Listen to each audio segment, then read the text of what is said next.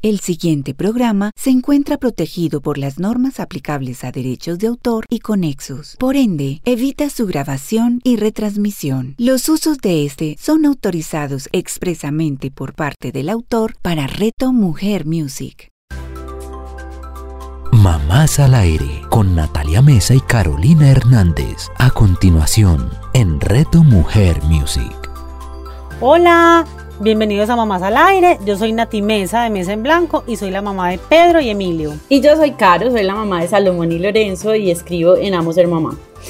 Nati, hoy tenemos un programa de esos en los que vale la pena como sacar papel y lápiz y también acordarse mucho de las infancias de los niños que ya están más grandes para las mamás de bebés y para las mamás de niños pequeños va a ser mm, muy chévere, para las docentes, para los familiares que están evidenciando el crecimiento y el desarrollo de un bebé en sus casas. Así que bienvenidos porque, pues bueno, es verdad ese dicho que los niños se crecen volando, que la primera infancia es fundamental en el desarrollo emocional y psicológico de los niños. Pero hay algo que son las alarmas en el desarrollo y muchas veces quienes estamos cerca a un bebé no tenemos como esa información para saber prender esas alarmas, para alzar como esas banderas y pedir ayuda. Por ejemplo, Nati, no sé si recordás en la infancia de tus chicos que ya están muy preadolescentes o algún familiar cercano que hayan tenido como ese tema de que o no gateó a tiempo o no habló a tiempo o no come o no duerme bien, em, como que son en los rangos, pues como supuestamente en los rangos de tiempo que uno conoce como normales. Claro, no, mira, es súper charro porque me acuerdo de una historia de mi familia de cuando yo estaba chiquita. Cuando yo estaba chiquita tenía un primo que nacimos con tres días de diferencia y entonces yo hablé súper rápido, o sea, yo empecé a hablar como a los nueve meses, era como una cosa ya extraordinaria. Y mi primito era mudo del todo, pues porque no le correspondía en ese momento, y él caminaba y yo no. Y, lo, y mi abuelito es, pero es su primo segundo, mi abuelito es, es hermano del papá de mi primito, y se burlaban porque entonces decían que el uno que el uno era mudo y que la otra era tullida, que porque entonces yo no caminaba y hablaba y el otro sí caminaba y no hablaba. Y, la historia la cuentan pues mucho porque fue como algo que marcó mucho a la familia. Claro, pero más allá de lo que se, es, uno supone, eh, invitamos hoy entonces a alguien muy especial que se llama Piedad Jaramillo. Ella es la mamá de Juan Alejandro y Ana Sofía es médica y es especialista en el desarrollo infantil y, diploma, y tiene una diplomatura también en crianza. Piedad, bienvenida Mamás al Aire. Hola Natalia, hola Caro, ¿cómo están? Y bueno, no, estamos muy bien, muy contentos de que estés con nosotros. Entonces, bueno, consideremos que la mayoría de las mamás que nos oyen, pues no son médicas, Nati yo tampoco, ni mucho menos especialistas en desarrollo infantil. Pero entonces empecemos por que nos cuentes un poco eh, sobre el desarrollo de los niños. ¿Qué crees que debemos saber todos los papás o quienes vamos a ser papás o familiares, eh, incluso desde la gestación? ¿Qué debemos saber sobre el desarrollo de un niño? Bueno, Caro, entonces empecemos por, por explicar un poquito a qué se refiere el término desarrollo, ¿cierto? Siempre que hablamos de desarrollo, de desarrollo hacemos referencia a un proceso que incluye una serie de pasos, y esto es muy importante, que llevan a una evolución, pero son unos pasos que ocurren en un orden determinado. Y esa es la palabra clave hoy. El orden en el que ocurren esos pasos es vital para que ocurra un proceso de desarrollo adecuado. Y cuando hablamos de desarrollo humano y específicamente de desarrollo infantil, hablamos de todo ese desarrollo, esa serie de pasos que van a ocurrir desde la gestación, desde que el niño no es un niño, sino un embrión que a través de, una de un orden de pasos estricto empieza a aumentar el número de células, Luego esas células se acomodan en unas capas hermosas. El desarrollo embrionario es una de las cosas más maravillosas que hay en la naturaleza, porque entonces imagínense que las capitas de células se van organizando. Luego unas llegan unas señales celulares que le dicen a un grupo de células, ustedes se van para allá y ustedes son las que se van a especializar en el hígado. Ustedes se van a convertir, al principio todas las células se llaman totipotenciales, es decir, tienen la capacidad de convertirse en cualquier cosa. Pero llegan señales externas que dicen, vea, este grupito acá se va a ir para allá y va a ser el hígado. Y ustedes se van a ir para allá y van a ser el sistema nervioso. Y ustedes se van a ir para allá y van a ser la piel.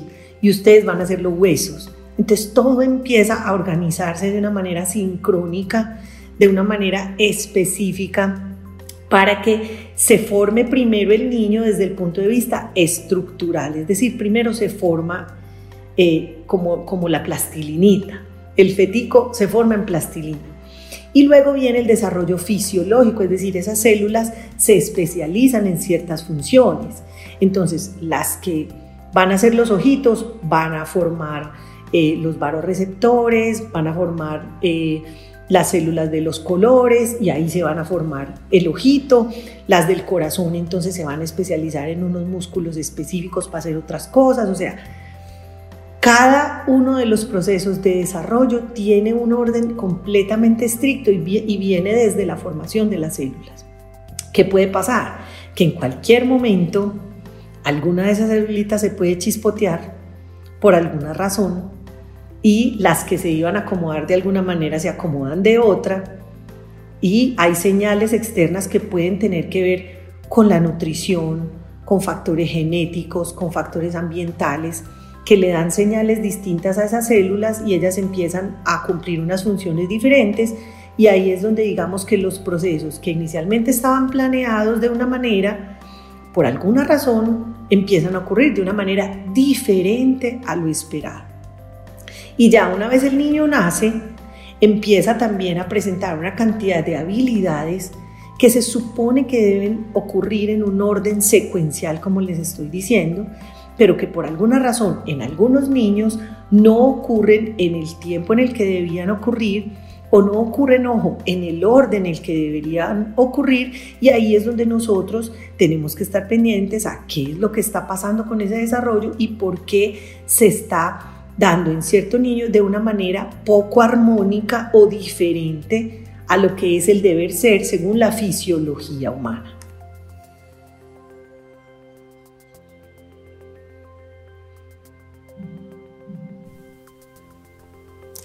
Bueno, súper interesante. Y bueno, sabiendo eso que nos explicas, ¿qué debemos considerar los papás o los cuidadores como una señal de alarma en el desarrollo de los niños que tenemos cerca?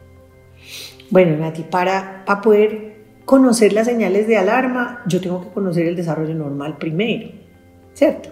Mm. Sí, claro, para saber cómo que se sale de lo normal. Exacto, porque pues, para saber qué es lo que se sale de lo esperado, a mí casi no me gusta utilizar la palabra normal, Nati, porque ¿qué es normal? Sí, porque realmente no es, pues, es como si todos entonces fuéramos anormales y nos saliéramos de ahí. Exacto, la, la normalidad es un concepto que cada vez está más reevaluado, precisamente porque como hay tantas variaciones, digamos, dentro de esa normalidad, pues entonces hablar de normalidad a veces es un poco difícil. Pero entonces lo primero que hay que hacer para conocer las alarmas del desarrollo es conocer el desarrollo normal. Entonces yo qué les digo a los papás siempre, pues lo primero que uno tiene que tener es un super aliado pediatra. ¿Sí? Un pediatra que sea conocedor del desarrollo, porque ojo, no todos los pediatras están altamente sintonizados con realmente el desarrollo del niño en todos los aspectos de la vida. Y esto no es una crítica, sino que desde las instituciones, em, desde las universidades a veces falta mucha profundización en desarrollo porque nos hemos enfocado, y esto lo digo yo como médica, niñas, o sea, como médica, la formación que yo recibí como médica en desarrollo fue muy escasa, porque hasta hace pocos años estábamos muy centrados en el desarrollo motor, es decir, siempre que, un niño al año no estaba caminando se prendían las alarmas, ¿cierto? Pero si el niño no estaba señalando o si el niño no estaba diciendo sí no con la cabeza al año, que yo diría que es más importante eso que caminar al año, pues no le parábamos como tantas bolas a eso. Pero cada vez digamos que los pediatras se, se han ido eh, documentando más y las universidades les han dado más em, herramientas para seguir el desarrollo y digamos que ellos están ya ahorita mucho más preparados que antes. Entonces, lo primero es tener un muy buen pediatra que realmente se tome el tiempo en las consultas para hablarnos del desarrollo. El desarrollo es muy complejo y son muchas cosas. Pues en los tres primeros meses de vida en el desarrollo pasan miles de cosas.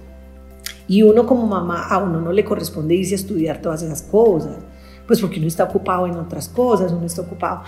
en dormir, en alimentar al niño. De milagros en, en el resto que le corresponde. Exacto, entonces, entonces aquí lo importante es saber que necesitamos es tener equipos sólidos que nos acompañen y que sea un pediatra al que yo le pueda hacer todas las preguntas que sean necesarias, ¿cierto? Que el pediatra me va a acompañar, que el pediatra me va a asesorar, que el pediatra me va a decir, mira, hay varias partes del desarrollo. El desarrollo tiene varios aspectos y todos son transversales, es decir, está la parte motora, que es muy importante, ¿cierto? El movimiento. Está el lenguaje, que empieza desde que el bebé nace, ya hay signos de lenguaje. Está la parte social, que también es muy importante, y todas van al mismo tiempo. Yo no puedo tener un desarrollo motor muy avanzado en unas cosas y la parte social y comunicativa completamente quedada. Entonces, el pediatra es el primero que tiene que estar asesorando constantemente a esa familia, pero para eso se necesita tiempo, se necesitan consultas de una hora.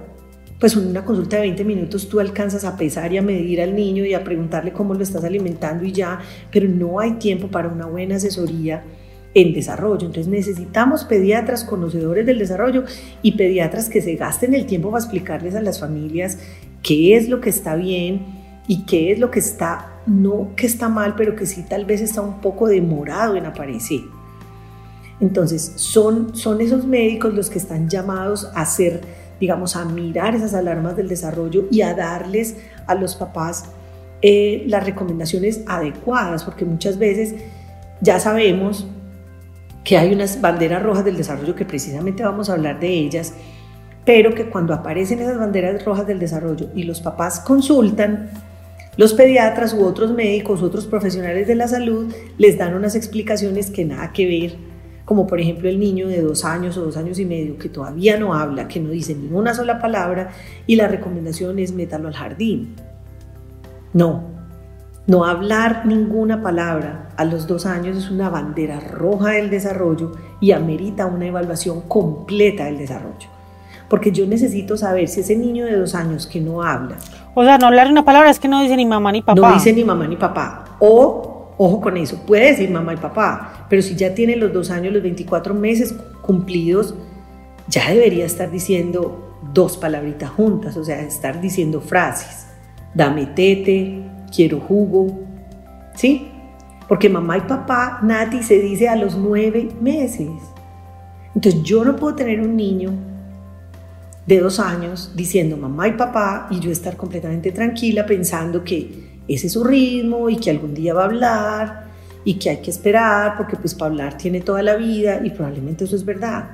Pero hoy en día sabemos que hay unas ventanas de oportunidad o unos periodos críticos en los que yo puedo estimular al niño y que si yo me paso ese tiempo estoy perdiendo oportunidades de oro de estimularlo porque puede existir una cosa que se llama poda neuronal, que es como podar el jardín, y es que pasa la poda neuronal y se sacan todas estas neuronas que no se están usando, y si yo no les estimulé a tiempo, chao, que se fueron y yo me perdí la oportunidad de intervenir a tiempo. Entonces... Pero mm, siempre que pasa, pues yo sé que seguramente vas a hablar de eso, pero siempre que hay alguna señal, ¿es que hay algo o puede que no haya nada o puede que sí? Siempre que hay una señal quiere decir que algo está pasando. Pero, puede ser un trastorno grave del desarrollo, ¿sí? O puede ser simplemente que falta estimulación, que simplemente ese niño va a ser, digamos, un niño más lento en sus procesos, pero no quiere decir que no hagamos nada, que, eso es lo, que ese es el mensaje grande que hay que dar cuando hacemos este tipo de, revisiones y y de conversaciones. Es haz algo, el niño se desarrolla a través de tres aspectos, su potencial genético, su dinámica interna que es su temperamento y el medio que lo rodea. Y si el medio que lo rodea no hace nada y ese niño tiene un trastorno del desarrollo y nosotros nos quedamos esperando simplemente porque hay que darle tiempo, pues cada vez va a ser más difícil la intervención y los resultados pueden ser digamos, más desalentadores entre más tarde empiece yo. Entonces tú me preguntaste cuáles son las, banderas rojas del desarrollo. Hablar de banderas rojas del desarrollo por cada grupo de edad es demasiado extenso. Yo les voy a recomendar a las familias que entren a una página que se llama CDC, es el CDC, que es el Centro de Control de Enfermedades de los Estados Unidos, que tiene la página que para mí es la página más fácil de consultar y se llama Detecta los signos, actúa pronto. Entonces ustedes escriben CDC, detecta los signos y ahí les va a salir una página divina donde por cada grupo de edad me van a decir, esta es la edad de desarrollo de mi hijo, lo esperado según ese proceso biológico es que ya estuviera haciendo estas y estas y estas cosas en cada etapa del desarrollo. Estas son las banderas rojas, ¿cierto? Como por ejemplo, un niño que a la edad de un año no señala con el dedo. Miren, señalar con el dedo es uno de los predictores más altos del lenguaje. Yo atiendo muchos niños que tienen retrasos en el lenguaje y que tienen trastornos del desarrollo. Autismo, discapacidad intelectual, lo que antes se llamaba retardo mental, que ya no se llama así. ¿Sí? Y muchos, muchas demoras en el lenguaje. Y lo primero que yo hago cuando veo un niño que no habla, a la edad que sea, es preguntarle a la mamá si señala. Porque les voy a decir una cosa. Si no señala, no va a hablar. ¿Sí? Primero hay que señalar para hablar. Entonces miren que a esto hay que ponerle cuidado. Claro, es Que como hay un la orden. de comunicarse. Exacto, ¿por qué? Porque el desarrollo son una serie de pasos, ¿ok? Yo no puedo correr sin aprender a caminar primero.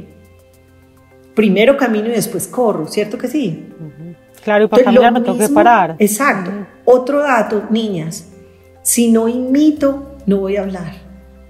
Es decir, si el bebé de nueve meses no juega arepitas pa papá, ¿sí? O cabeza, hombros, rodillas y pies, o juega al, al peekaboo, eh, ¿dónde está el bebé? Aquí está, ¿sí? Si el niño no hace esas cosas, el lenguaje todavía no va a aparecer. Entonces yo tengo que conocer todas esas cosas, pero pues muchas veces necesito la asesoría de un experto en desarrollo que me diga Siempre esas pienso cosas. teniendo en cuenta el ritmo de cada niño. ¿no? claro que Pues, sí, claro que sí, puede que se vaya a demorar, pero entonces mira, Nati, si ya tiene dos años y medio y no habla, pues necesito saber si imita. Y si no imita, le tengo que enseñar a imitar para que luego pueda hablar. Pero si yo me quedo de brazos cruzados esperando a que hable, el niño que no imita a los tres, y llegan los cuatro y llegan los cinco, y ese niño no va a hablar. Y probablemente no va a hablar porque yo no le estimulé la imitación. Y eso se puede estimular. No es sentarme simplemente desde afuera a observar por el miedo de la etiqueta, por el miedo del diagnóstico, por el miedo del que dirán. Ahora les voy a contar una cosa, niñas. Yo soy mamá de un muchacho con autismo. Yo soy mamá de un muchacho con un desarrollo distinto. Y eso da mucho miedo. Y les voy a decir otra cosa. Cuando uno tiene un niño con un desarrollo diferente, uno sabe en el fondo del corazón que algo raro está pasando. Total. Uno lo sabe. Uno sabe que algo raro está pasando, pero uno se muere del susto. Entonces uno prefiere acudir a este tipo de, ra- de raciocinios que nos dan más paz y más tranquilidad. Pero detrás lo que hay es una negación. Entonces, yo digo, no, no lo voy a llevar porque no lo quiero etiquetar. Ahora todo el mundo se inventó que los trastornos del desarrollo, antes el autismo no existía y ahora todos tienen autismo, antes el déficit de atención no existía y ahora todos, qué afán de etiquetar, qué afán de ponerles medicación a los niños, qué afán. Claro que tenemos afán, porque los trastornos del desarrollo están aumentando en incidencia. Lo que yo quería pues como eh, medio decir como con esas preguntas es que también hay mamás que se van para el otro extremo, entonces el niño a los nueve al año no habla, entonces ya está asustada y puede que sea un niño que habla a los dos. Pues como que obviamente no, no quedarse en ningún extremo, como que no, esperemos hasta el infinito que hable, pues o que suceda algo, o también súper, hiper, mega estimular y querer que los hijos hagan todo pues al año, cuando en realidad puede que un niño tenga un ritmo diferente. Claro, O entre o sea, los mismos hermanos. Pues. ni Sí. tanto que queme el santo, ni tampoco que no lo alumbres. Yo siempre les digo, porque siempre me preguntan, entonces, ¿qué hacer? Es tan fácil, niñas. ¿Qué hacer? Vayan donde un experto en desarrollo. Y escúchenlo y créanle. Y si no le creen, busquen a otro, pero busquen expertos, no busquen pseudociencia, no busquen escuchar lo que quieren escuchar, que es que su niño no tiene nada, cuando ustedes saben en el fondo del corazón que sí hay algo. Entonces, eso da mucho miedo, yo lo digo como mamá, eso da pánico, pero con ese miedo nos tenemos que enfrentar para saber cómo lo acompaño de manera correcta. En ese, en ese tema del miedo, yo siento que todos los papás le tenemos pánico al tema de las etiquetas, pues como que etiqueten a mi hijo como X o Y, e incluso por eso creo yo que muchos hemos huido de especialistas como por fobia a las etiquetas. ¿Tú qué piensas de las etiquetas? Miren, niñas, yo pienso que las etiquetas son lo más importante del mundo. Las etiquetas son absolutamente necesarias y les voy a explicar por qué. Lo que pasa es que hay tipos de etiquetas. Las hemos, claro que sí, las hemos entendido desde lo peyorativo, ¿sí? Entonces nos parece que decir que un niño tiene autismo es una etiqueta, que decir que un niño tiene déficit de atención es una etiqueta, que decir que un niño tiene discapacidad intelectual es una etiqueta. Eso no son etiquetas, niñas. Esos son diagnósticos. ¿Sí? Etiquetas son otras peores, que sí le ponen muchos papás a los niños en la casa. Cochino, grosero, maleducado, manipulador. Esas son las etiquetas que deberíamos evitar. Pero no los diagnósticos. Entonces, una cosa es un diagnóstico y otra es una etiqueta. Un diagnóstico es un diagnóstico clínico, científico. Una etiqueta es algo que yo le pongo a un niño y que no tiene sentido y que no tiene validez científica.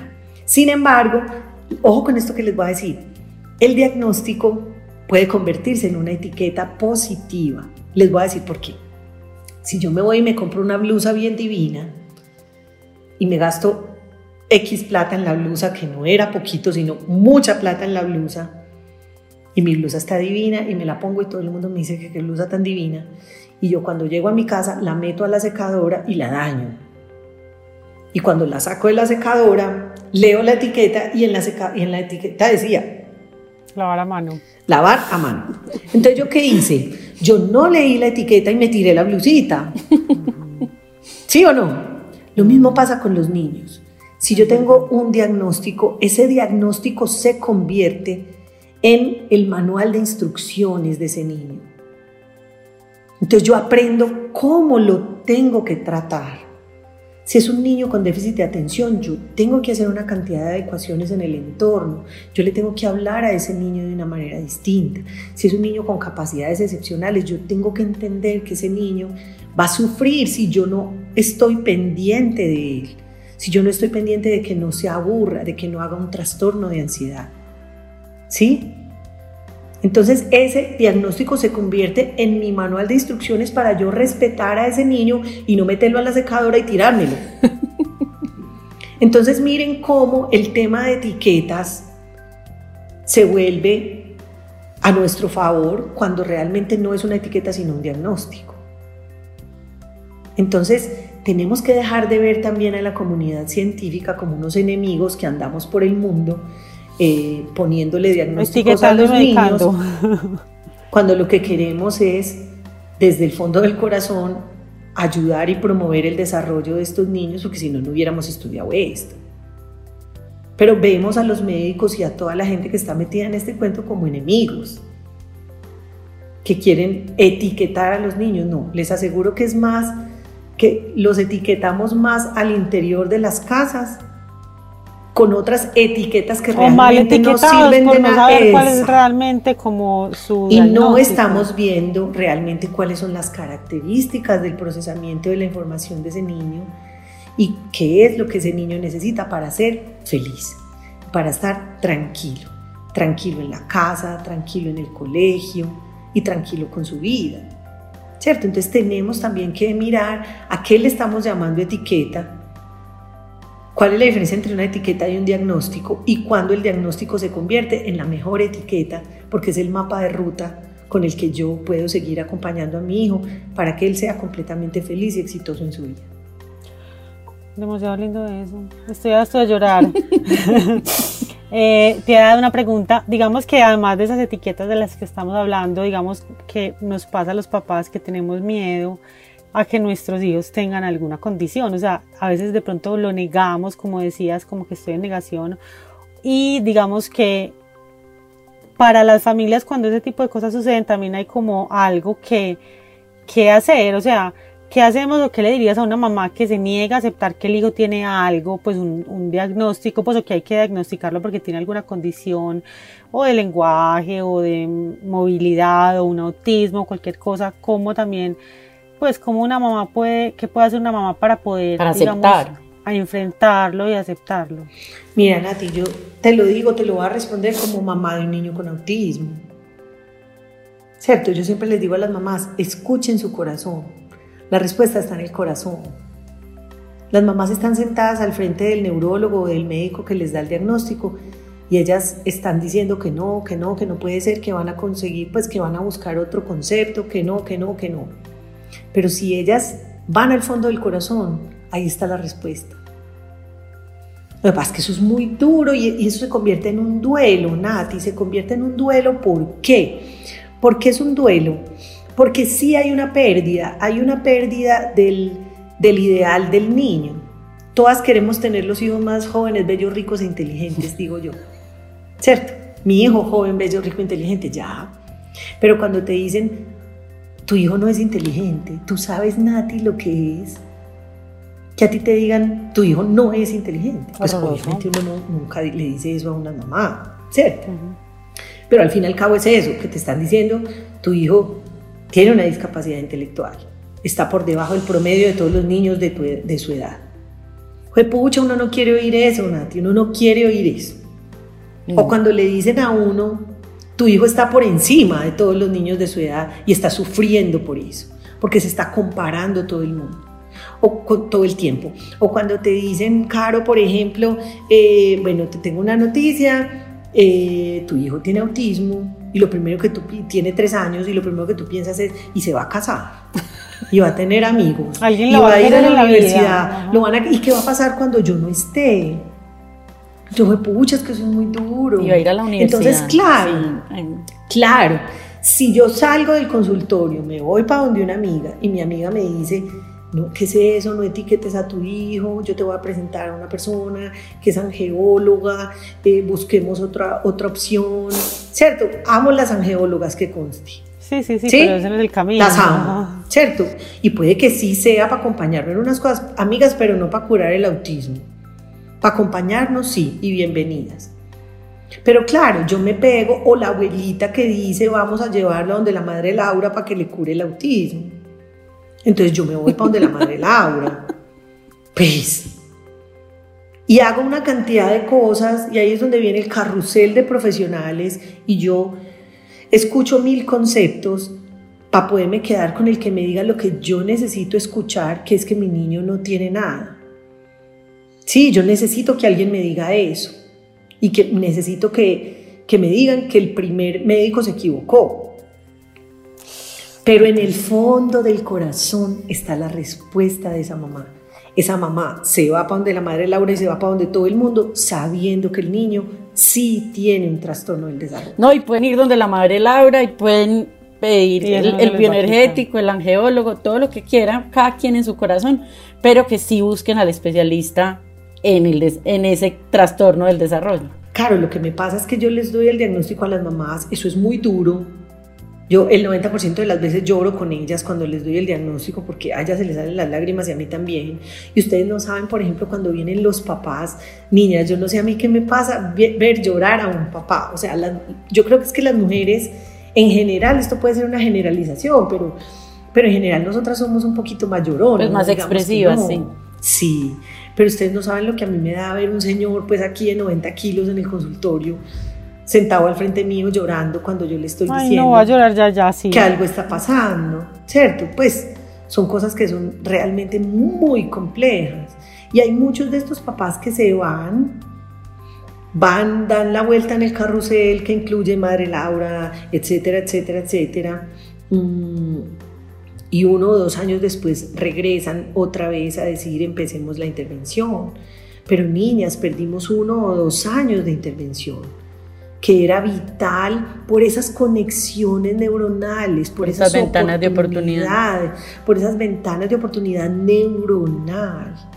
Entonces, esto es muy duro y yo les digo a las mamás, miren niñas, vamos a ir llorando y haciendo. Lloramos un ratico y después nos tiramos al piso a jugar con el muchachito, a enseñarle a imitar. ¿Sí? Y lloramos otro ratico y volvemos otra vez y arrancamos con la intervención. Pero lo que necesito que se entienda es que no hay tiempo que perder cuando hablamos de desarrollo. Piedad, una pregunta. Cuando tú hablas de diagnosticar algo en los niños, digamos que hay un periodo de la vida en que es más probable que se suceda o puede suceder en cualquier momento. Pues un niño, digamos que a los nueve años te, me empieza a prender alarmas o a los 10 o a los 11 o a los 12 o siempre sucede en los primeros años.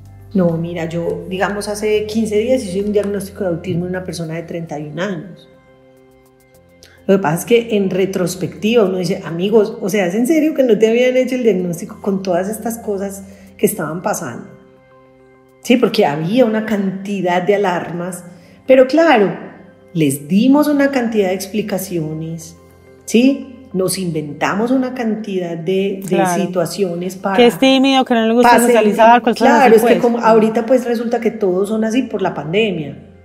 No, me muere la pena. El que tiene autismo tiene autismo con pandemia o sin pandemia. Y el que va a ser social es social con pandemia y sin pandemia.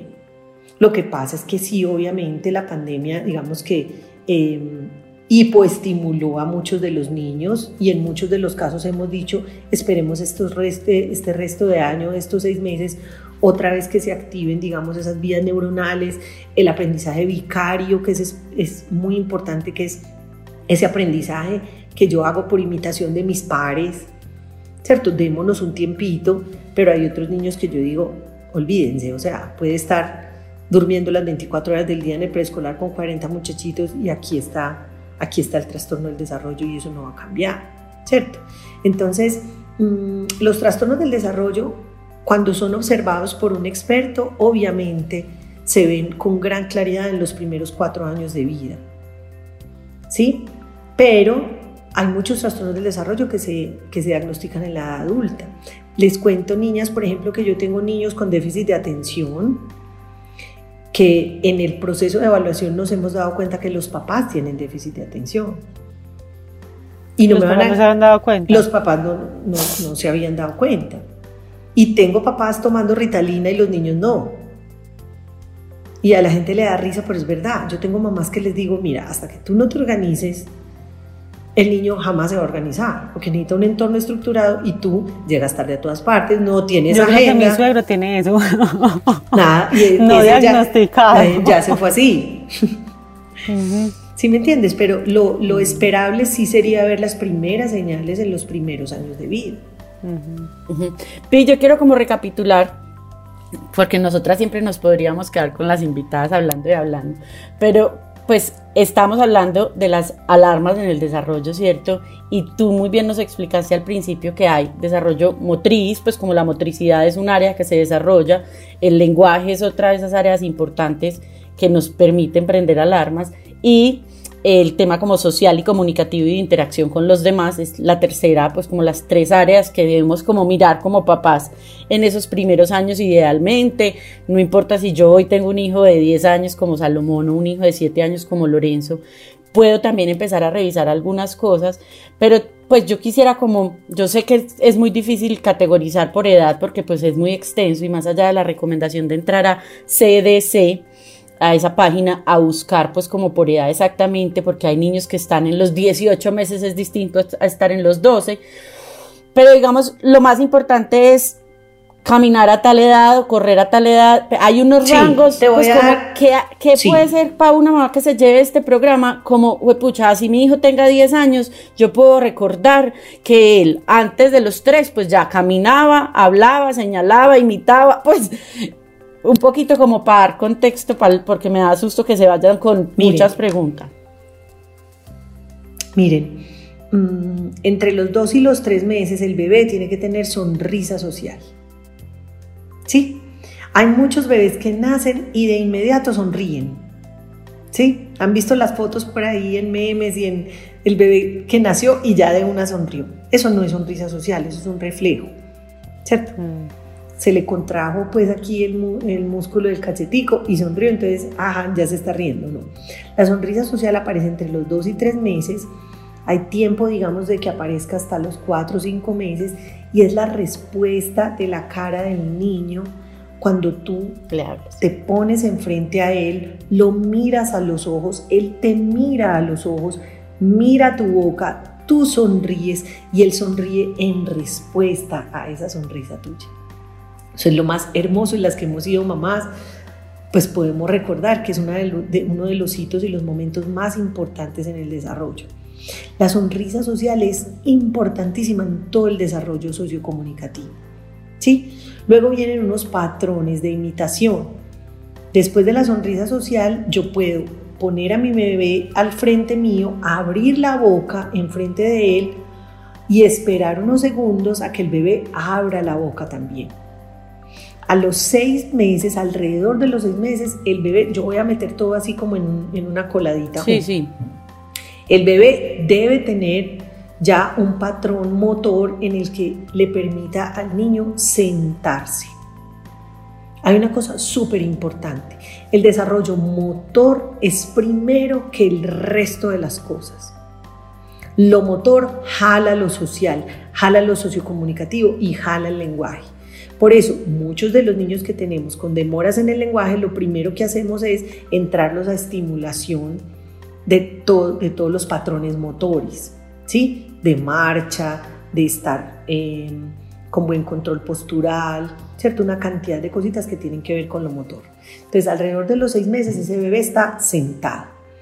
Luego viene toda el resto de la imitación. Entre los seis y los nueve meses aparece más balbuceo, ¿sí? Ya el bebé empieza a balbucear muchísimo más, empiezan a aparecer las primeras sílabas, empiezan a aparecer las primeras palabras, alrededor de los nueve meses, que son papá, mamá, agua, son las primeras palabritas. Y el bebé empieza a jugar juegos donde él se esconde y vuelve y aparece. ¿Sí? Si yo tengo un bebé de un año que no tiene sonrisa social, que no juega conmigo, que no aplaude cuando yo aplaudo, que no se ríe, que ni siquiera me mira a la cara, ahí hay 20 banderas rojas del desarrollo. Pero yo solo me fijo en que todavía no habla. Y pues que va a hablar cuando tenga que hablar. Pues pucha, pero miren todo lo que le falta. No hay sonrisa social. No se está conectando, no está imitando, no está aplaudiendo. No está mirando a los ojos. No está mirando a los ojos. Y a mí solo me preocupa que no habla, pero entonces en la familia me dicen, no, es que su tío tampoco habló, es que su mamá también se demoró, es que no, entonces todos estamos tranquilos y el muchachito no imita y no va a hablar. No va a hablar, porque si no imita, no va a hablar. ¿Ok? Luego llega el año, alrededor del año, ah bueno, entre los nueve meses también ocurre algo muy importante que es el gateo. Y ya hoy en día sabemos que el gateo es supremamente importante en todos los procesos, incluso de lenguaje y de lectoescritura. Pero claro, no falta siempre el que aparece y dice, ay, pues yo no gateé y aquí estoy. Y no me pasó nada. Si no me pasó nada, usted no tiene ni idea de escribir. usted es impulsivo, usted le queda mal a todo el mundo, llega tarde a todas partes. Y pues sí, aquí está, pero, ¿con qué? pero ¿cómo está? Y si de pronto hubiéramos trabajado un poquitico más el gateo, pues tenías un neurodesarrollo diferente. Es como el que justifica que, que lo golpearon en la infancia y aquí está. Sí, claro, aquí estás, pero estás rayado, rayado con una cantidad de, de, de, de, dificultades con la autoridad y de problemas emocionales y de celos y de inseguridades y una cantidad de cosas. Entonces, como nos la pasamos justificando todo, pues entonces no olvidamos de lo que es realmente importante. Al año de vida entonces ya tenemos que tener unos patrones de imitación muy claros y debemos tener el gesto de señalar con el dedo índice. Ojo con lo que les voy a decir, para pedir y para comentar, porque son dos cosas distintas y ojo con esto. Comentar. Una cosa, comentar, miren lo lindo. Esto es un poquito técnico, se llaman gestos protoimperativos y protodeclarativos, pero se los voy a poner súper claros y son, una cosa es que yo tenga un año y yo señale el, el balón que quiero que me pases que está allá arriba. Sí, pero no te miro a ti, yo solo señalo el balón, o sea, en el mundo tú me importas un chorizo, solo me importa que tú me pases el balón. Entonces la mamá dice, ay, sí, él sí, sí señala, pero ojo, espérate, señala para pedir o señala para comentar. El que está señalando el balón solo quiere el balón y le importa eso es para cinco pepinos y se lo pasa a la mamá, eso es para pedir. Y no le importa quién se lo pasa. ¿Sí? El que señala para comentar es distinto. ¿Por qué? Porque estamos el bebé y yo cargado, yo tengo al bebé cargado y estamos en el balcón y pasa volando una mariposita. Ay, amor. Ponle cuidado. Pasa volando una mariposita. Y el bebé, miren lo que hace. Señala la mariposa y la mira. Y después de señalar la mariposa, me mira a mí. Ay, no, qué hermoso. Y luego mira a la mariposa, es decir, hace un triángulo entre la mariposa, mi mamá y la mariposa. Yo no hablo, pero ¿qué te estoy diciendo en ese momento? Te estoy mira, diciendo, mira la mariposa. Mira esa mariposa y la quiero compartir contigo. Y lo que quieres que yo la mire. compartiendo. Mira lo que está pasando. Y lo, se conecta socialmente ese niño con esa mamá, hay un vínculo social. O cuando pasa el avión y ellos miran el avión, te miran a ti y luego miran el avión. Eso es señalar para comentar. Distinto el que señala el avión y se queda mirando el avión. Y quiere que tú le des ese avión, pero ni no se ha dado cuenta ni siquiera que tú estás al lado de él. Él sabe que hay alguien, pero no sabe si es la mamá o el papá, porque nunca te miró. Y eso es importantísimo en el desarrollo. Eso es lo que se llama la atención conjunta. Se llama atención conjunta cuando tú y yo compartimos lo mismo y es la base del desarrollo social y del lenguaje. Entonces, si un niño no tiene atención conjunta, no imita, no señala, el lenguaje no va a aparecer, niñas. Entonces va más allá de que lo metan al preescolar, ¿no? Pues pucha, evalúenlo primero a ver si tiene atención conjunta o no, porque si no tiene atención conjunta, entonces tenemos que estimular esos patrones de atención conjunta, porque si no, no va a aparecer el lenguaje, no va a aparecer. Entonces no te dé miedo ir a preguntar. Y sucede, sucede que, te, pues, que haces el diagnóstico y que empiezan a hacer lo que, pues ya como el, esa estimulación y funciona y pues ya claro les... Sí. pues claro sí. Obviamente va a depender del diagnóstico, de la severidad de lo que esté sucediendo. Eh, puede haber otras, otras situaciones médicas que complican la situación, ¿cierto? Mm, como problemas metabólicos, genéticos, ya digamos cosas que podemos llamar enfermedades como tal. Mm, pero en muchos de los niños, solo con tirarse al piso y jugar, y estimular esos patrones de atención conjunta y de imitación, los niños arrancan súper rápido y lo que necesitaban era ese empujoncito, niñas, ese empujoncito del adulto, del entorno, para que él siga su proceso de desarrollo que va a ser individual. El niño es el gestor de su propio desarrollo, pero yo lo acompaño a, subir los escalones de mi mano. Demasiado bonito. Espectacular. Y yo tengo, yo quiero que, por ejemplo, eso, pues como quiénes son los especialistas, los médicos, los quiénes son quienes nos dan esos empujoncitos, porque entonces es, sí, el pediatra, pero, pero ¿a quién podemos recurrir en caso? O sea, casi que digamos que los diagnósticos o los problemas o las alarmas, los que, pues lo que estoy entendiendo es los que digamos tú tratas o tú manejas, tienen que ver más con autismo o esos que neurológico o algo así, pero hay otro tipo de como de alarmas pues, o de cosas del desarrollo que puedan ser tratados por otros eh, profesionales no sé, algo, el tema motriz, que sea solamente motriz, el tema emocional o de pronto un psiquiatra, o como que, como que uno qué caminito busca según lo que vean sus hijos. Miren, yo sigo insistiendo, el pediatra es el, el, el ente rector de la intervención, ¿sí? Pero no, vuelvo y digo, pero no todos los pediatras están tan atentos al desarrollo. Entonces, lo que yo les digo a las mamás es, vení, ¿tu pediatra te preguntó alguna vez si el niño señalaba o no? Pues, pa, tu, tu pediatra sabe que es la atención conjunta. Pues si tú tienes un niño de dos años y el pediatra nunca te preguntó si tiene atención conjunta, vamos a tener que buscar pues no, no cambies de pediatra. Pero puede que no le pregunten a uno, pero si el pediatra en la consulta le diga, ay, tal cosa, y ya vio que sí. sí, claro, pues, pero, si no, pero si no habló nunca pues de eso. yo no me acuerdo de eso. Y con toda seguridad no lo hicieron. Con toda seguridad no, no lo miraron, Nati, por lo que te digo, porque nos falta profundizar mucho más. Pero entonces les digo, vean, no cambien de pediatra, pues, porque pues el pediatra puede que les sirva para muchas otras cosas distintas y que lo escuche y que, bueno, etcétera. Pero busquen a un experto en desarrollo infantil ¿cierto? ¿Cuáles son los expertos en desarrollo infantil? Hay psicólogas que son expertas en neurodesarrollo, hay neuropediatras que están muy atentos también al neurodesarrollo. Eh, nunca se queden, digamos, no camina, entonces, porque no camina, necesitas un fisioterapeuta, no. Siempre que haya una de las áreas alterada, hay que evaluar las otras dos. ¿Sí me entienden? Siempre. Entonces siempre necesitamos el experto. Porque claro, el, fisioterapeuta puede que no sepa nada de atención conjunta, ni de desarrollo del lenguaje. Sí, ya es el paso final, pues al final que ya te dijeron que lo hicieras con él y ya te vas para allá. Exactamente. pero, entonces es siempre buscar quién sabe de neurodesarrollo. Y hoy en día ya en Colombia y pues digamos en la ciudad ya hay eh, ciertas formaciones, ciertas universidades que hacen eh, formación en neurodesarrollo y uno puede investigar y buscar en, en, el lugar donde uno está quién sabe de desarrollo, quién sabe de neurodesarrollo, tengo esta dudita, recomiéndenme a alguien, ¿cierto? Que pueda tomar como, que pueda hacer como esa evaluación inicial de lo grueso y ya luego obviamente remitir.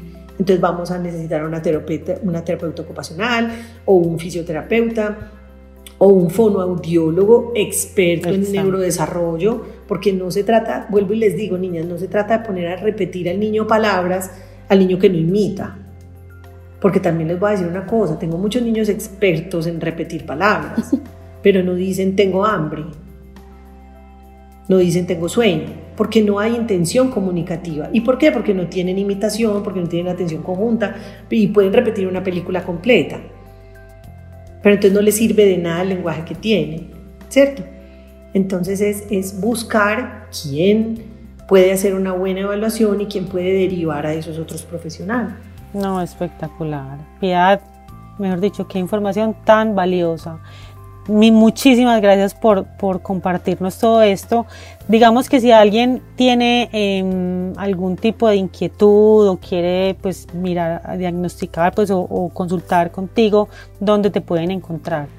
Bueno, Nati, mira, yo tengo un proyecto que se llama Tu Doc Dice, Tu Doc Dice, en Instagram y en Facebook. A través, digamos, de esas redes sociales me pueden contactar. Eh, ahí están pues todos mis datos somos un equipo interdisciplinario de profesionales que, pues, que nos gusta, que nos apasiona el, el, desarrollo infantil y la crianza, pero la crianza con un enfoque muy científico.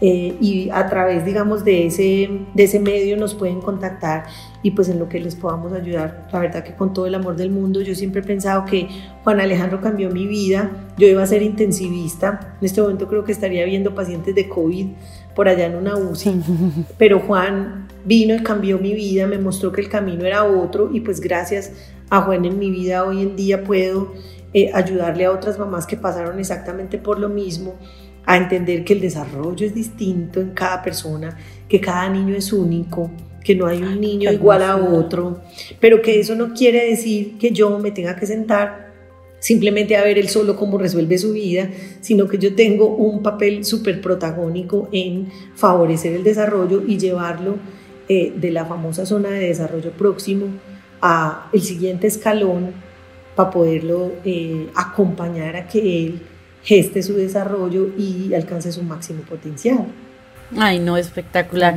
Yo siento que eso es como total en sincronía con lo que buscamos en Mamás al Aire traerles información útil para ustedes, para sus familias, porque siento que esto no solo es para los papás de niños o las mamás que saben en el fondo de su corazón que algo pasa. Yo sé que hay docentes que en el fondo de su corazón también saben que algo pasa, hay abuelas que saben en el fondo de su corazón que algo pasa.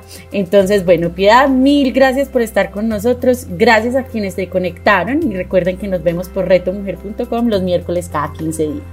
Chao, niñas, y gracias. Chao. Mamás al aire con Natalia Mesa y Carolina Hernández, solo en Reto Mujer Music.